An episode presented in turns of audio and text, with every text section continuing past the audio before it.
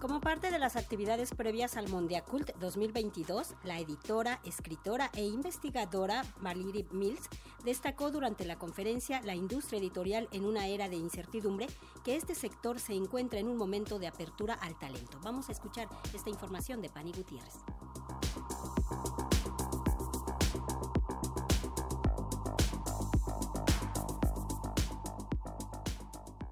Ser editor requiere de cierto talento, tener un sentido del servicio a otras personas y además se debe ser apasionado por este arte, señaló la escritora Valerie Mills, quien a lo largo de la conferencia La industria editorial en una era de incertidumbre hizo una reflexión sobre este oficio que se desafía por sí mismo. La editora e investigadora comentó que si bien la industria editorial siempre se ha enfrentado a retos como los cambios que produce la tecnología, en la actualidad se encuentra en una enorme apertura al talento, en especial de escritores latinoamericanos que en gran parte han surgido gracias a la apuesta de las editoriales independientes. Así lo comentó la escritora. Un poco este boom de talento que está pasando ahora mismo en toda Latinoamérica es gracias al trabajo de las eh, editoriales independientes que han salido. Si miramos un poco cuidadosamente las tendencias, se puede dar a saber que probablemente esto va a seguir siendo la realidad de una Latinoamérica que se, se expresa escribiendo y que hay escritores que están llegando ya a premios muy importantes como el Booker Internacional, por ejemplo, ya cada año en los últimos tres o cuatro años ha habido un latinoamericano finalista. Esto antes no, no siempre pasaba, ¿no?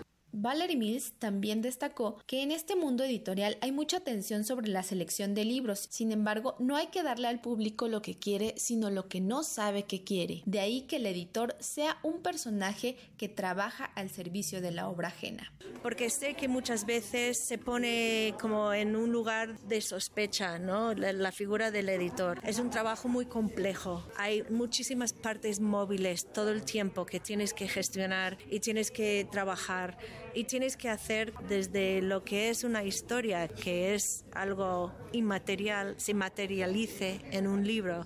Y para hacer esto y luego llevarlo al mercado, hay una cantidad de trabajo que tiene que hacer un editor bestia y tampoco es una, como dicen muchas otras industrias, las márgenes no son grandes, nadie se hace rico. Los editores realmente muchos, no todos, evidentemente, pero hay muchos editores que han sido muy apasionados con su trabajo.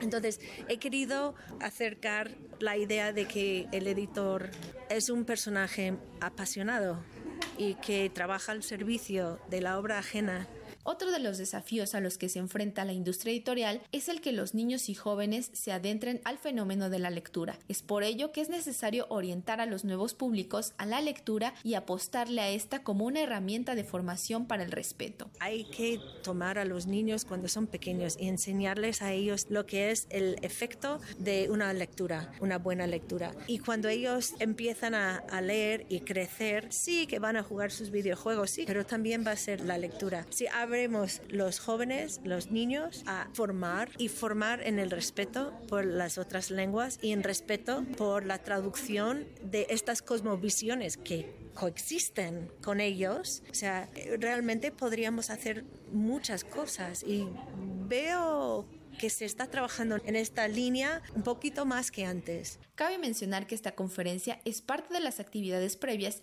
que se realizan rumbo al Mondiacult 2022. Para Radio Educación, Pani Gutiérrez.